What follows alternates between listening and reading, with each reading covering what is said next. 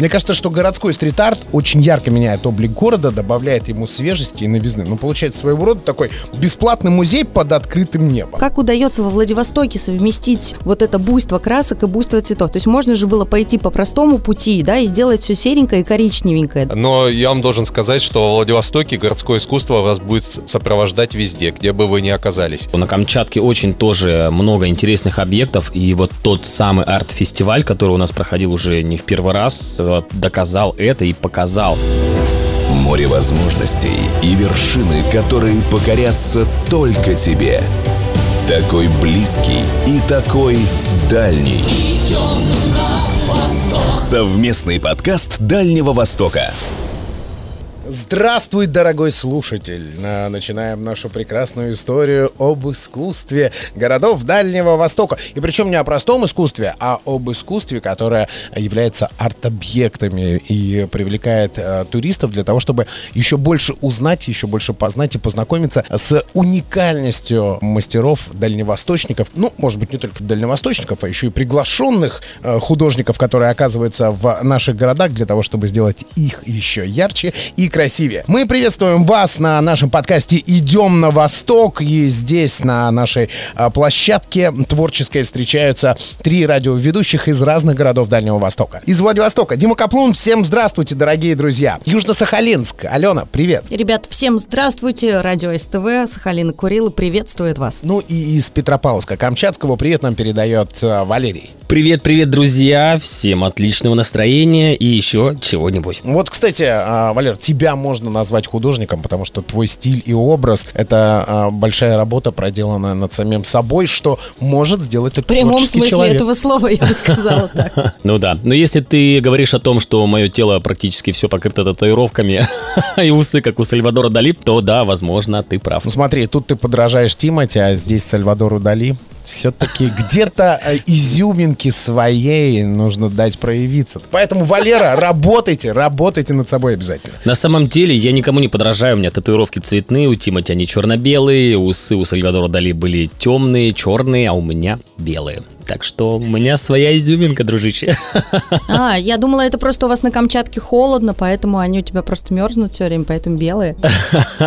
Поехали. Мне кажется, что городской стрит-арт очень ярко меняет облик города, добавляет ему свежести и новизны. Ну, получается своего рода такой бесплатный музей под открытым небом. Картины, которые появляются на каменных стенах Владивостока, уже входят в экскурсионные маршруты, появляются на фотографиях гостей и жителей нашего города. Мы сегодня предлагаем обсудить, какие муралы, граффити э, или граффити может быть, сейчас нас э, научат, как нужно произносить это правильно. Или топиарные фигуры могут реально занять свое место в туристическом потенциале наших городов. И стоит ли вообще включать э, стрит-арт в программы городского благоустройства? На каком языке, о чем говорят улицы наших городов?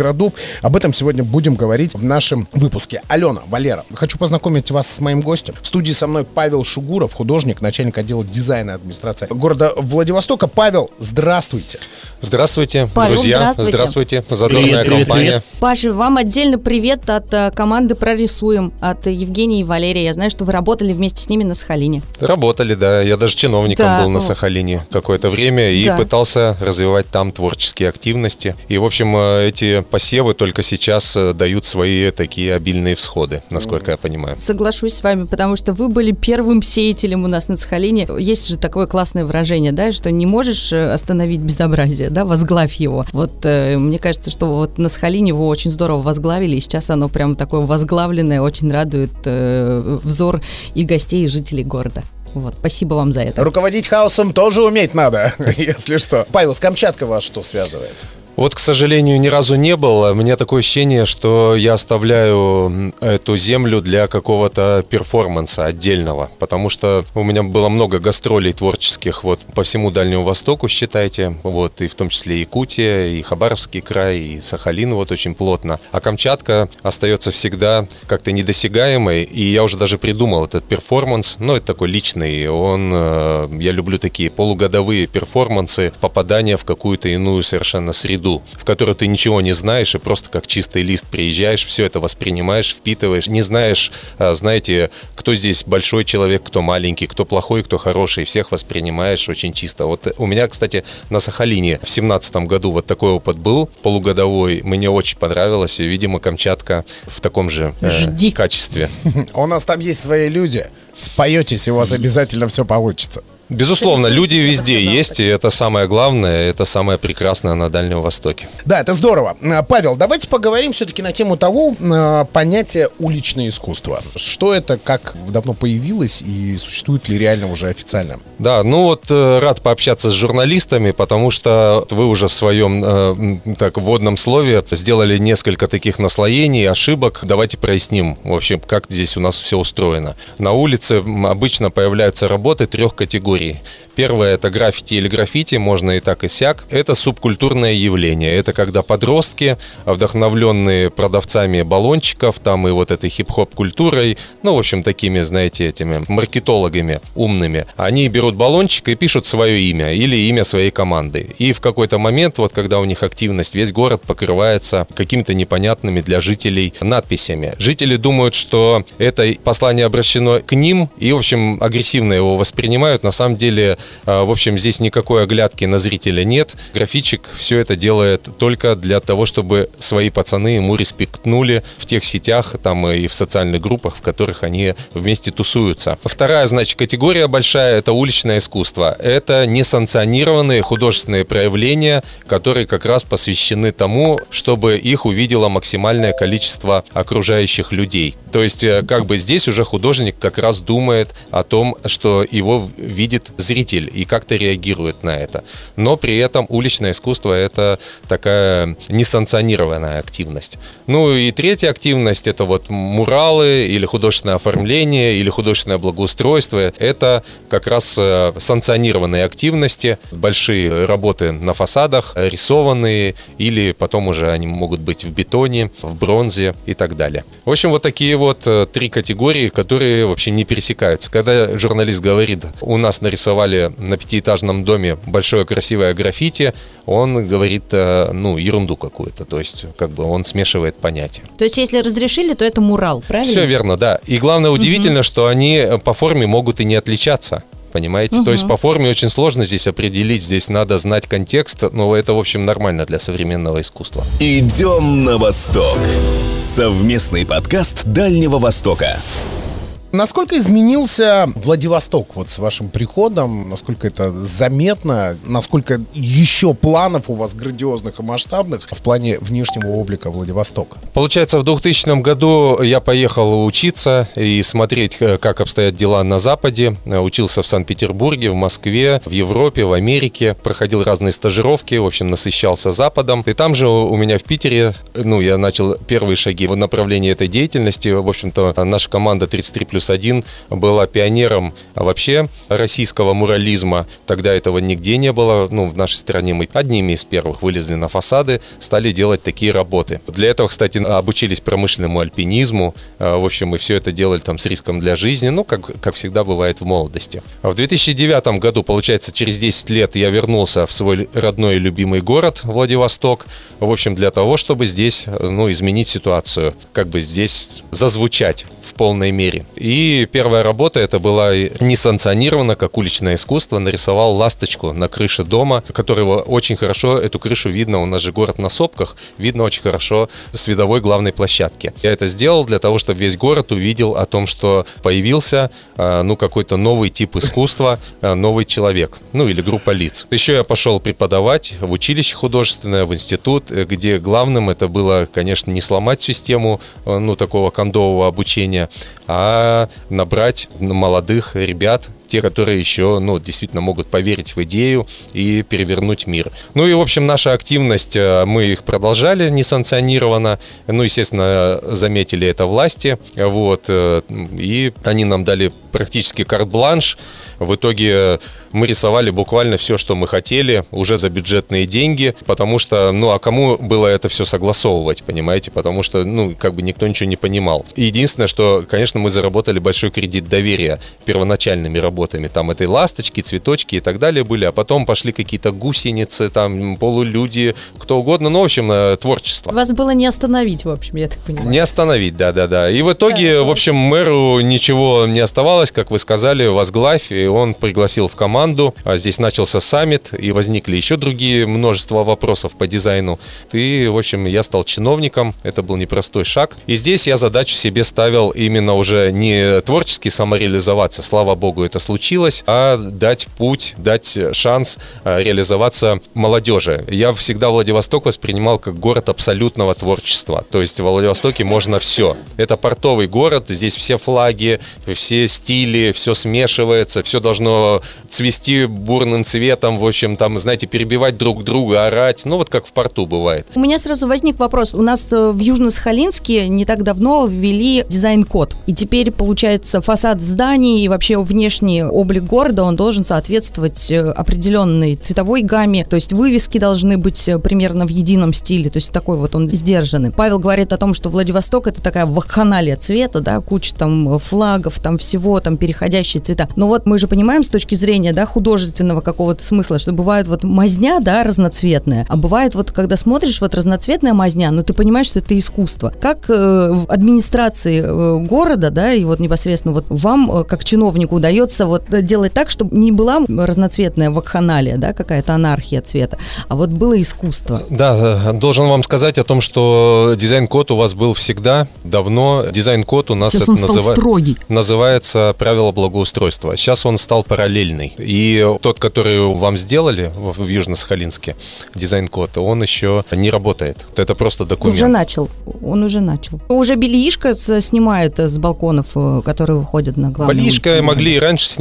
Это, это, Ну, ну, это снимали. правило благоустройства. Понимаете, дизайн-код это просто новое слово, как и мастер-план. Я тут не соглашусь, я сейчас скажу, да, сейчас новые, например, объекты определенные вводят, да, и для них есть определенная цветовая гамма и для вывесок, и для фасада зданий. Если раньше, когда мы смотрели на Южно-Сахалинск, было такое ощущение, что закрашивали фасады домов той краской, которая осталась, да, то есть это неважно, то есть красный, зеленый, фиолетовый, тут сразу желтого можно, а тут вот можно в горошек сделать. И такое впечатление, как будто рисовали слепые люди в разброс, не видели чем и как. То сейчас, в принципе, то есть все, что новое появляется, оно все в едином стиле становится. Здесь э, я не соглашусь, что он не работает, он начал работать. Но, это не э, благодаря он- дизайн-коду, Ален. Вполне вероятно. Я имею в виду, он у нас такой стильно строгий немножечко становится, да, то есть мы его размешиваем яркими цветочными композициями, которые появляются э, в летнее время. Но так в основном он такой серый, стильный, стальной немножечко такой. Это, мне кажется, на мой взгляд, самый простой ход вот самый простецкий, сделать, ну, белое черное, тут как бы оно ко всему подходит. А вот э, как э, совместить вот э, красочные материалы? Потому что, ну, не, не каждый чиновник это понимает, и не каждому это уже вкусовщина получается как таковая. Для этого в администрациях есть дизайн-отделы, и в в администрации Южно-Сахалинска есть дизайн-отдел, и я в нем работал сам, и сейчас он существует. То есть это люди не случайные, это люди с образованием, с архитектурным. Да я понимаю, я имею в виду, что как удается во Владивостоке совместить вот это буйство красок и буйство цветов. То есть можно же было пойти по простому пути, да, и сделать все серенькое и коричневенькое, да, чтобы вот, э, ну, аккуратно всем нравилось. А вы же идете с точки зрения все-таки искусства в большей степени, то есть э, хотите разнообразности, красочности, яркости, всего вот, ну, чтобы вот смотришь на фасад и кажется, то ли Валера стоит, э, то, то ли фасад, как бы, чтобы было ярко и красочно. Как мы во Владивостоке этого добиваемся? С помощью профессиональных навыков и опыта. Мы смотрим конкретную каждую ситуацию, рассматриваем и думаем, как она будет э, вести себя в конкретной среде. Там цвет такого-то дома. Он всегда разный. Мы это все рассматриваем и принимаем какое-то решение. Ну, это авторские мнения или вы собираете какие-то собрания, чтобы люди там сообща как-то принимали решения? Это Потому мнение что это профессионалов будет- в простых случаях, а в сложных случаях, когда вот действительно что-то эдакое, тогда у нас есть и архитектурный совет, да, который собирается и- из профессионалов. Жители понимающие, то есть не приходится там бодаться с ними. Просто мне кажется, что порой вот эта вот зашоренность э, людей, которые привыкли жить в советские времена, да, и чтобы профиль Ленина был обязательно на фасаде. Сейчас вот мы боимся вот во что-то яркое такое одеваться. Но это вот я про взрослое такое достаточно поколение. А сейчас вот, когда молодежь приходит на смену, уже хочется что-то яркости какой-то. Тем более, если говорить, что муралы пошли из Испании, да, то можно вспомнить стены, все эти дома ну, чудесные, Барселона какая красочная непонятная, и в то же время стильная.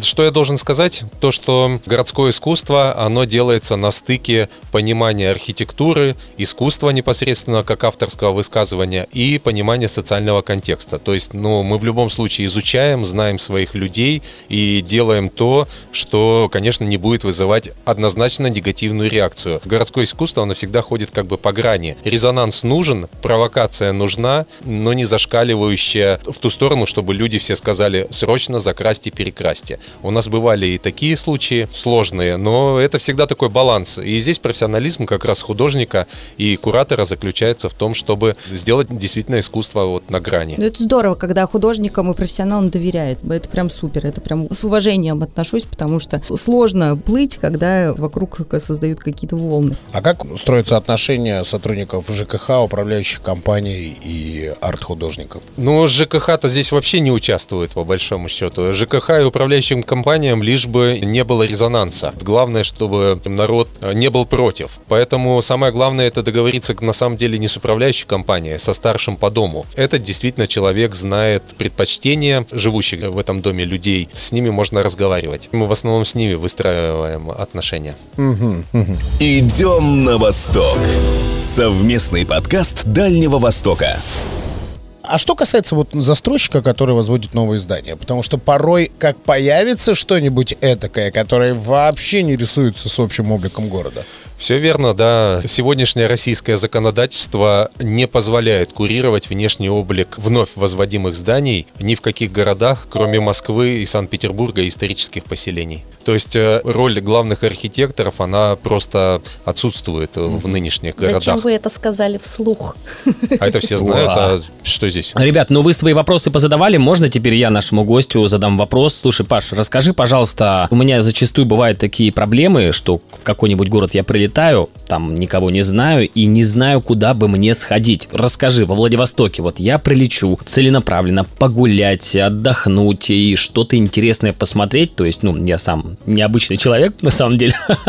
Вот что бы ты мне такого посоветовал, куда сходить и посмотреть что? Да, ну, во-первых, мы ждем вас в Владивостоке, именно таких необычных особенно и любим видеть в нашем городе. Сейчас у нас, э, получается, все навигаторы в телефонах, и Дубльгиз, и Яндекс, они все указывают объекты уличного искусства, они указывают муралы, то, что есть интересное в городе, то, что вызывает резонанс, они тут же наносят э, ну, на свои карты. Но я вам должен сказать, что в Владивостоке городское искусство вас будет сопровождать везде, где бы вы ни оказались. Мы сейчас прокачали и отдаленные районы, сейчас э, появились новые объекты, мозаичные, причем мы здесь в этом году восстановили технику, утраченную советской мозаики, и сделали такие большие гигантские стены с такими пано, посвященные там природе Дальнего Востока, архитектуре Владивостока, ну и так далее. То есть вы будете просто ехать или гулять и будете постоянно сталкиваться то с какими-то объектиками, со скульптурками. А самое классное в этом всем, на мой взгляд, то, что вот эта вот деятельность администрации, да, такая более-менее осмысленная в этом направлении, она поменяла ощущение и у предпринимателей. Теперь у нас в Владивостоке уже, знаете, повесить баннер там со своим названием магазина, это уже не модно, ну и, как это говорится, там плохой тон. Теперь все хотят что-нибудь сделать креативное, или расписать арку, ну, которая ведет в магазин, или поставить какой-нибудь объектик. Ну, то есть э, Владивосток э, мне сейчас нравится.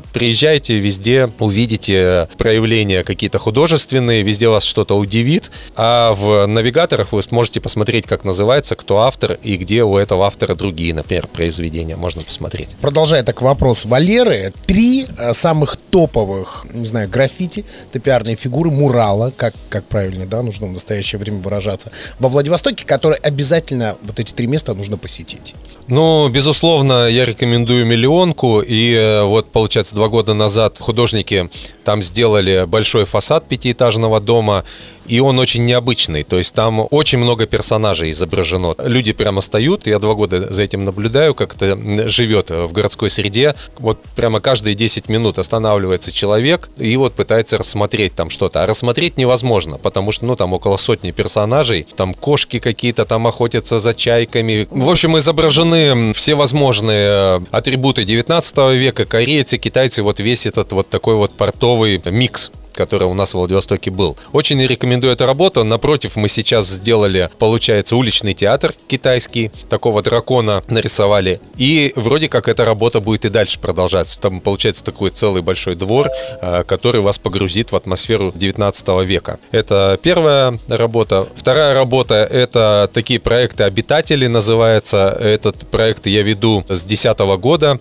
У нас есть «Обитатели Миллионки» тот же самый, «Обитатели Спортивки» — это отдаленный район район города, и обитатели почтового переулка. Это, знаете, такой квест. Работа состоит из 9 там, или 7 рельефов бетонных, изображающих каких-то повседневных, вообще незначимых персонажей. То есть там неизвестные личности, но которые так или иначе с этим местом связаны. Из разных эпох, но всегда с какой-то историей, которую ты можешь додумать, просто глядя на них. Например, э, дети перестройки, там, ну вот что на пятиэтажке, там, знаете, вот э, в кепках там девушка, он и она она. Он подарил явно цветы ей, она явно довольна, все в адидасах. То есть какие-то вот такие вот вещи. И квест заключается в том, что ты как бы втягиваешься в эту игру, и тебе надо собрать, ну вот, предположим, там 7 этих персонажей. И это тебя заводит в те места, в такие романтичные уголки города, в которых ты раньше никогда бы не побывал. То есть вот рекомендую, такие у нас есть три квеста, в общем, бесплатных для горожан, в интересных, уникальных районах нашего города. Ну и давайте третью такую официозную основную работу, когда вы только въедете в наш город, будете въезжать, вы увидите на 14-этажном доме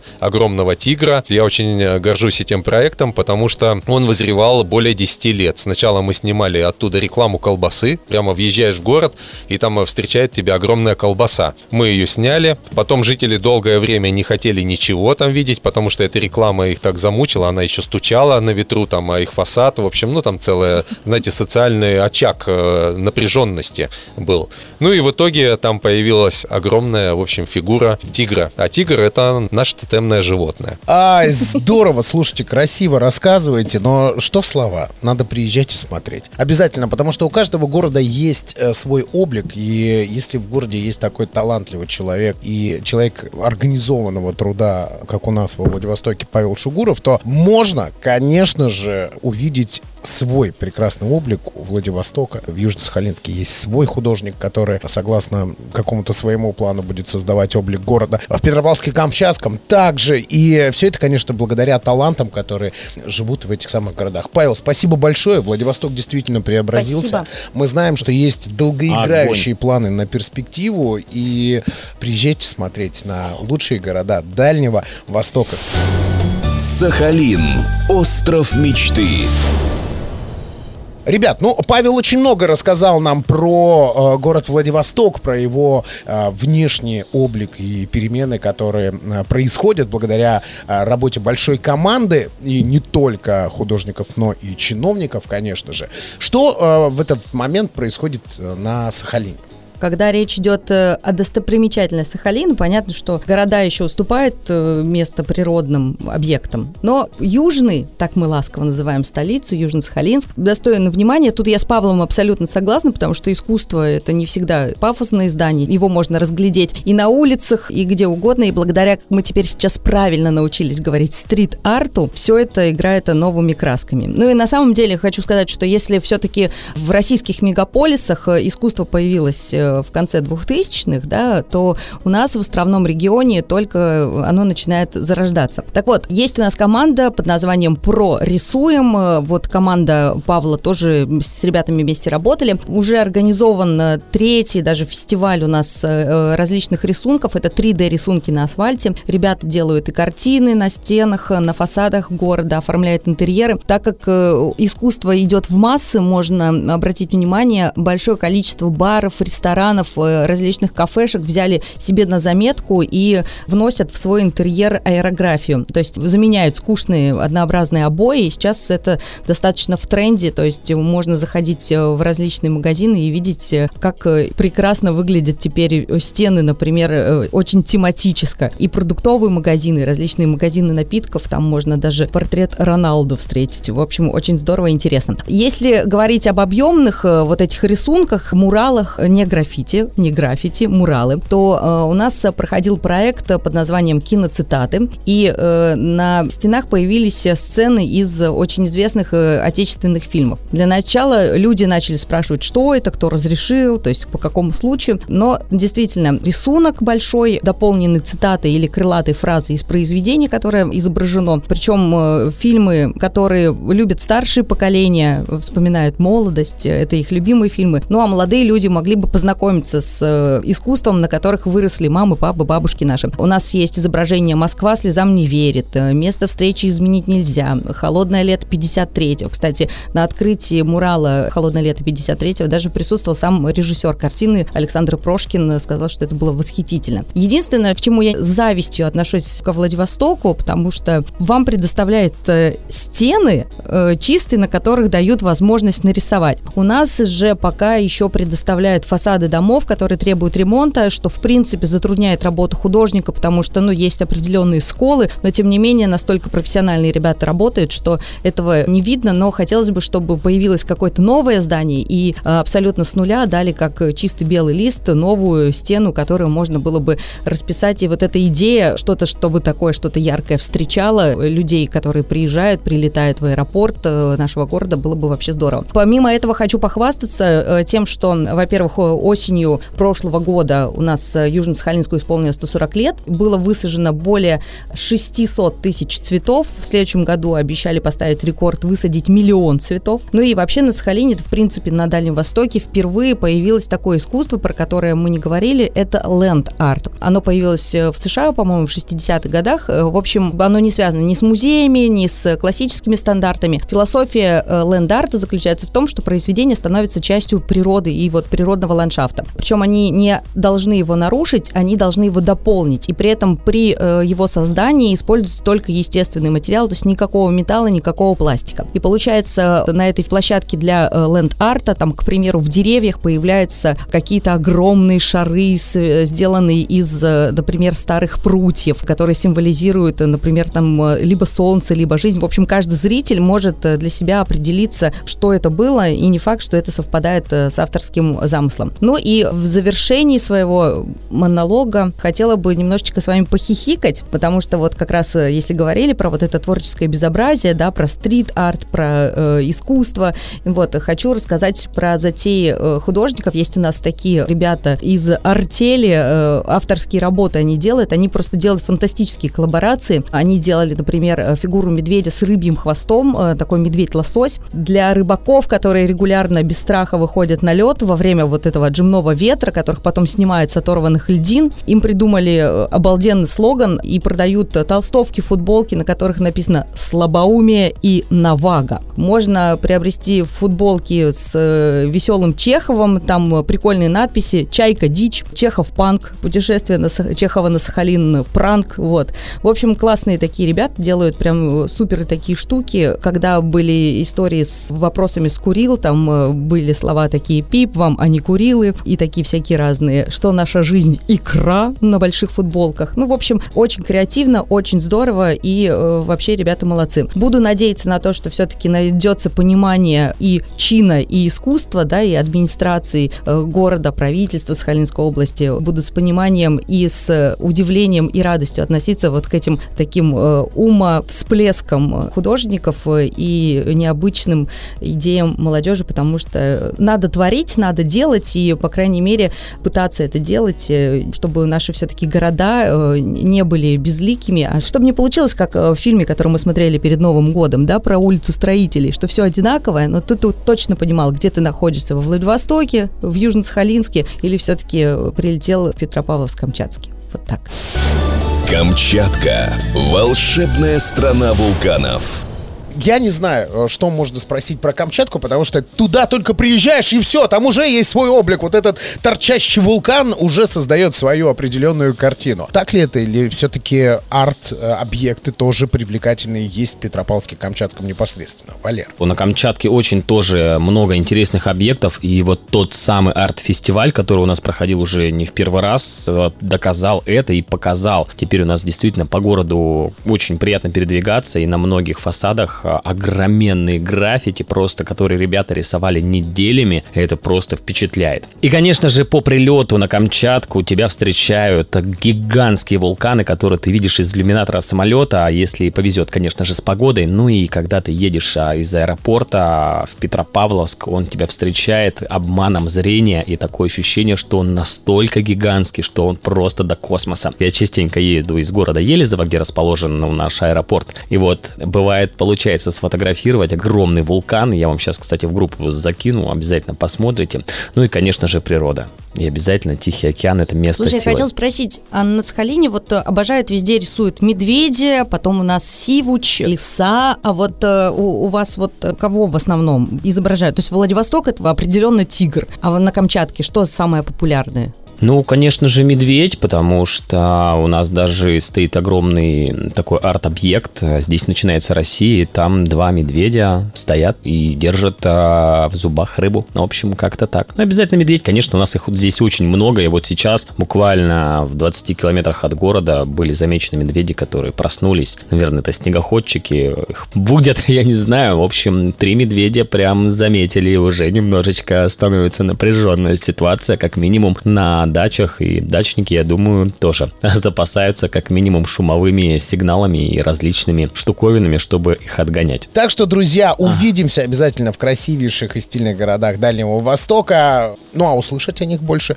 можно, конечно же, на всех известных популярных аудиоплатформах и на радио 101.7 во Владивостоке. На радиостанции АСТВ на Сахалине и Курилах. И, конечно же, 104.5 авторадио Петропавловск-Камчатский. Идем на восток, слушая наш подкаст и, конечно же, узнавай больше про Дальний Восток.